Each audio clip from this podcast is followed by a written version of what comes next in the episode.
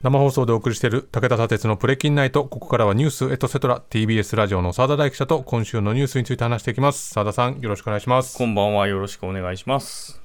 さあ、今日もやってま やってまいりましょうよ。ねえなんか、いきなり。いやいやいやいや、なんかあの、ツイッターの認証マークも取れてね、そうです。澤田さんもねフリーのミニ、ただの、ただの人になりました。人になりましたか。イーロン・マスクがね、認証バッジを外すとはい。いうことで、澤田大樹もただの人になったと。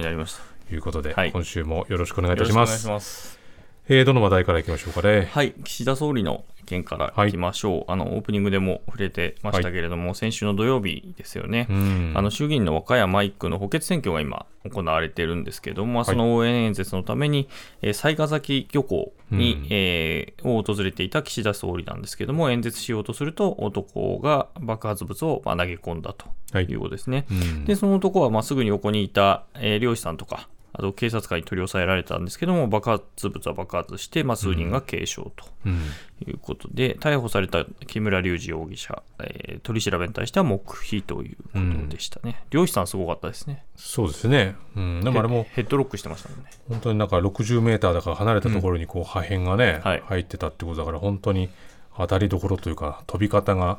悪ければ本当にねこう監修の方とか、はい。こうどんな人に被害があってもおかしくなかったってことですもんね。手製の爆弾で、やっぱすすぐ爆発してたらやばかったっていう話は、あの官邸関係者も言っていたということで、っうん。ていう、ある種不完全はい。な形での爆弾だったから、まあ、あれで済んだけどっていうことですよね。やっぱり選挙中の襲撃で思い出すのはうん。安倍総理でよね。ですすね。去年の安倍元総理の件なんですけど、うん。まあ、今回、被害自体はね、亡くなったりっていう方は幸いいなくて、うん。あのよかったんですけども、はい。ちょっと深刻さっていう意味では上かなってちょっと思っていて、うん。安倍さんは当時、まあ元総理の状態で、まあ、幹部とはいえ、うん。で元総理には SP が1人つくんですね。ええで、まあ、断ると外れるんですけど、うんまあ、安倍さんにはずっとついていて、うんだけど、その、えー安倍さんが、まあ、銃撃をされ、亡くなったと。うんでもちろんあの SP1 人だけで守りきれるはずはないので、はいご当地の警察官はたくさんいるんだけれども、まあ、それでも狙われたとうん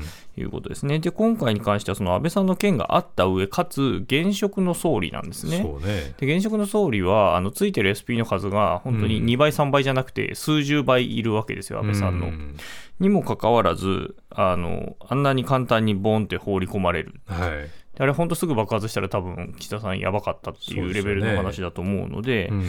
これは結構、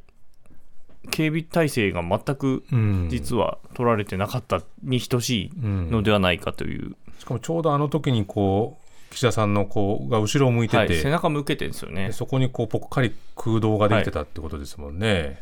うんっていうところで、ええ。でまあ、岸田総理はあの民主主義の根幹な選挙においてこうした暴力的行為が行われた、このことは絶対許すことはできないということで、まあ、選挙活動、その日のうちにもう再開して、ええ。街頭演説もし続けるとうん。いうことでした。えーただ、その街頭演説先の一部、その翌日からだったと思いますけれども、うん。あの聴衆からの距離を、まあ、これまでより圧倒的に取ったりとか、はいあとはその最前列とかの人たちにはあの手荷物検査を行うと。うんいうような場所もあったとうんいうことですね。で、今日あの別なところの補補欠選挙、私も取材行ったんですけど、はいそこでもやっぱり手荷物検査はしていました。うんあの明らかに警戒はあ警備はまあ強化されているということですね。それはそのある程度近くにいる人はっていうことですか、まあそうですね、だから前列になりそうなところ、あうんだからある意味、狙え狙える場所にいる人に関しては、手荷物を検査するということになっていました。で高いところにももちろん今日警察官結構いたというようなところでしたね。ただ、その大分の応援会場とかだと、うん。その手荷物の他に、うん。プラカードとか、うん。あと、ヤジも禁止っていうのが書かれてて、これはねヤジは結構ね、いろんな物議を醸すところもあるうん、結構そのね。SNS 等でも話題になってましたけれども、まあ、もちろんこういったこの記者さんに対するねこの、えーこういう今回の事件っていうのは本当にあってはならないですけれどもそれとこういった意見を表明するとか、声を上げるっていうことを一緒にしてはいけないっていうことはうん。当然ですけど考えなくちゃいけないですよね。そうなんですよね。あの北海道でも、うん。ね過去にありましたね。たね。えあのヤジ飛ばしただけで、うん。えあの連れ去られれるという。あの北海道放送のね「はい。ヤジと民主主義」というドキュメンタリーとかはい本にもなってますけど、まあ、こういったことがこうね、一緒くたにしちゃいけないってことは、これはあらゆる局面で言えると思いますね、うん、そうですね。で、こういった状況について、えー、閣内からもいろんな意見が出てまして、えー、高市経済安保担当大臣なんですけども、うん、まあ、選挙運動というのは有権者の皆様に、えー、政策を直接訴える、えー、訴かける希少な機会ですので、えー、このような暴力行為によって妨げられるようなことはあってはなりませんとした上で、うん、まあ、去年の安倍さんの件があってから、あまあ、警護が相当負担になるんだろうということで、昨年の夏以来、箱物限定にしてまいりました。これ演説会場だから、高市さんに関しては街頭ではやらないようにして、うん、警備の関係もあるから、もうホールとか、ホールとか。そういうところでやると。ると。うん、で、これに関して、その松野官房長官も自民党本部を訪れて、えー、選挙活動時のその警備の強化について党幹部と協議をしています。うん、で複数の関係者によると、えー、最も望ましい措置としては、演説会場を屋外から屋内に変更、でさらに聴衆が入場する際には金属探知機を使うと。で手荷物検査を実施するということでした。うん、まあ、今日も、えー、手荷物検査されてましたけど、それは屋外でしたけどね。うん、で、えー、会場の屋内への変更が困難な場合は、警護対象者は防弾スクリーン付きの外戦車の上に立って、うん、聴衆は手荷物検査を受けた上で、柵に囲まれたエリアに案内すると。まあ、ある種、だから動きを制するということですね。ただ、これについては党内からもその有権者と触れる、触れ合う機会が減ると。でやっぱりその街頭でやるっていうことの、まあ、効果というのは大きいんだと。いうような意見が出ていると。いうことでした。うん、うんまあ、でも今週末が補欠選挙ですよね。はい。うん、ということで、あのー、まあ明日が最後の、はい、えー、選挙日と、うん、あの選挙運動ができる日ということになるので、はい、あのー、各地で演説行われると思いますけれども、うん、まあ、あの投票もえー、日曜日にありますので、はい、行ける方はぜひということと、これはぜひ投票ですね。そして、投票日の夜は、こんなものがあるんですよ。何があるですか？はい。衆参5選挙区統一地方選後半戦開票経過を見る会というのをやります。私と宮原ジェフリーさん、ね、選挙ライターの宮原ジェフリーさんと2人でやります。うん、例の政治道楽ですね。政治道楽の枠組みで、うん、で23日日曜日の、えー、7時50分ごろ、う。ん、午後7時50分ごろから、政治道楽の YouTube チャンネルです。あの過去のあの、はい、この手の見る会とか、TBS ラジオの公式チャンネルでやってましたけど、あの政治道楽のチャンネルでやります。ということで、ぜひ。ぜひこれは見ましょう。はい。はい。あの、ゆるくやります。はい。はい。ゆるく長くね。ゆるく長く。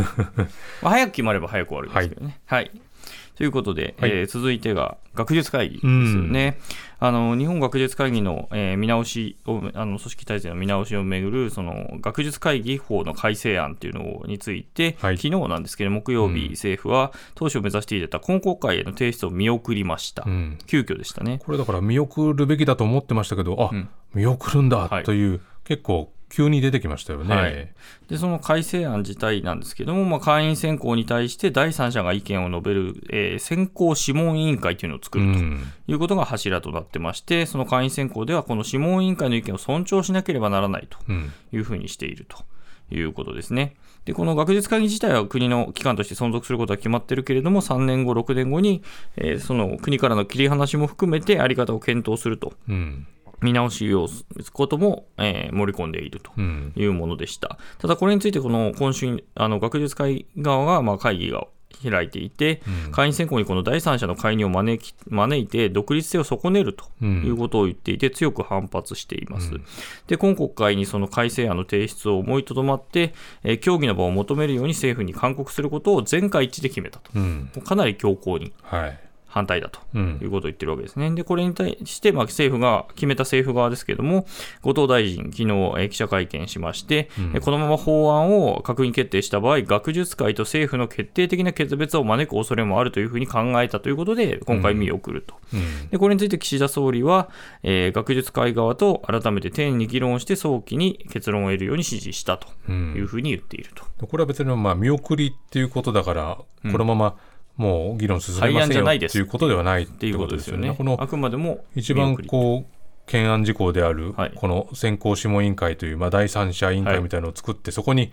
こう意見が介入されるんじゃないかっていうことの問題自体は、まあ、まだ生きてるということにはなるわけですよね。そうなんですよね。で、これについて、えー、自民党の世耕参院幹事長、今日の記者会見で、法案の内容自体は、まあ、もうぎりぎり学術会議側に歩み寄ったものだというふうにした上で、どうしても自分たちだけで人事を決めたいということであれば、えー、また別の、例えば民間組織としてご自由にやっていただきたいというふうに述べたと。うん、どうなんでしょうね、この言い方でね。はい、これ、もともとをたどると、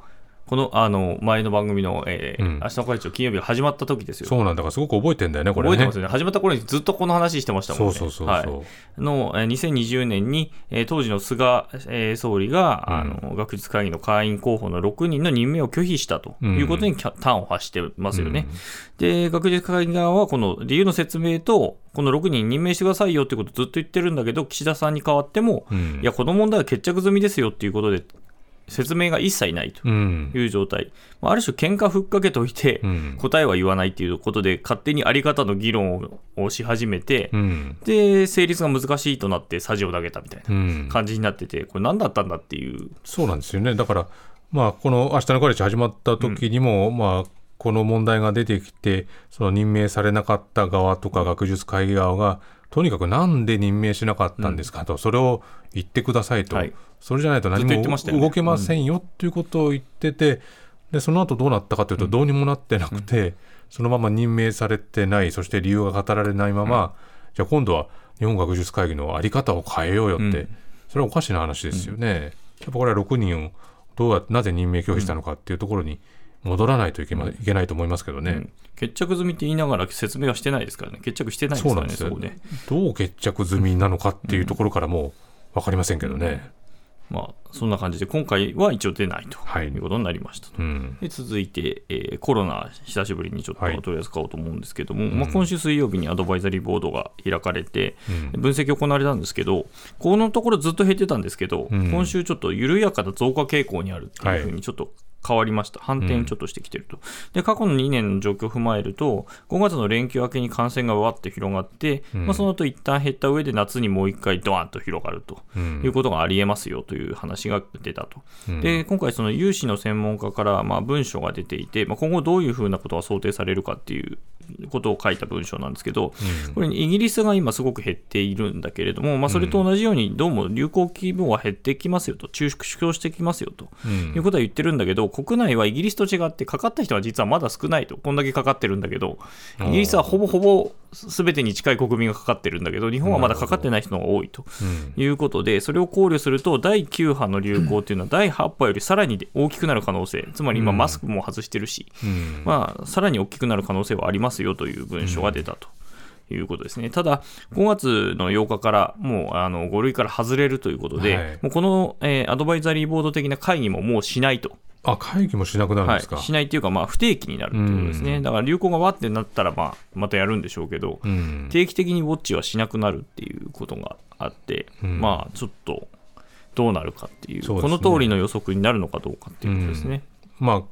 ひとまずまあ今週がまあその先週比と比べると、はい。まあ、緩やかな増加傾向であると。で多いところはもう結構本当に増え始めてるところが数字としてはあの、全国で見ると1.06倍なんですけどあの多いところだと1.3とか、うん、あのかなりプラスに出てるところがあります。これ1超えてくるのねかなり久しぶりってことになりますね、まあ、そうですね。本当に0.7とか0.6とかでしたからね、はい、はい。ということで、と最後に短く、はい、あの入管法なんですけど、うん、あの今週木曜日にあの自民党の高木国対委員長と、はい、日本維新の会の遠藤国対委員長が国会内で会談して、うん、修正協議をしましょう、入管法について今、審議している、はい、でそれで、えー、遠藤さんは、維新の遠藤さんは、この難民認定が適正に行われるように、まあ、専門的な知識を持つ職員の育成とかを、えー、大臣の責務とするっていうふうに書いたりだとか、うん、収容の手続きについて透明性を確保することなどの、まあ、修正文っていうのを出してきたと。うん、で一方、そのも、えー、野党第一党の立憲なんですけど、えー、長妻政調会長がやっぱ思想や制度設計の根本が間違っているという認識を持っているっていうことを言っていて、うん、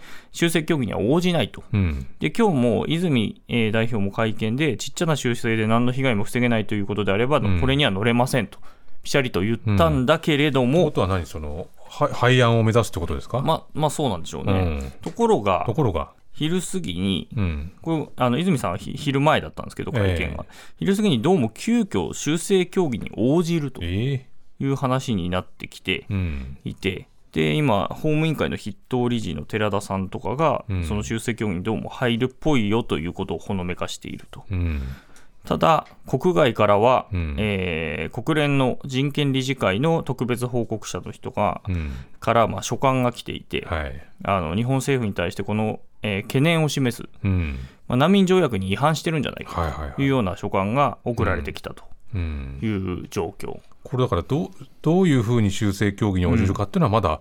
分からないわけですよね。まあ、ただ関係者によると、その立憲側からすると、要するに、まあ、ちっちゃな修正じゃ意味がないよと。うん。いうことは立憲側は言ってて、うんもうかなりドラスティックにやるなら変えるとうん。いうことを言ってる、ただそれで、えー政府側が応じるのかどうかっていうのはちょっと微妙なところなので、うん。それがどうなっていくかっていうのが来週以降とういうんことですね。まあ、一番ね、この件で問題視されている、まあ、その3回目の難民申請したときに特別な自由がないと、はい。まあ、その国に返される可能性があるっていう、そのところっていうのはやっぱり、ね、その修正協議の中にもちろん入っていてほしいし、それが入ってないんであればね、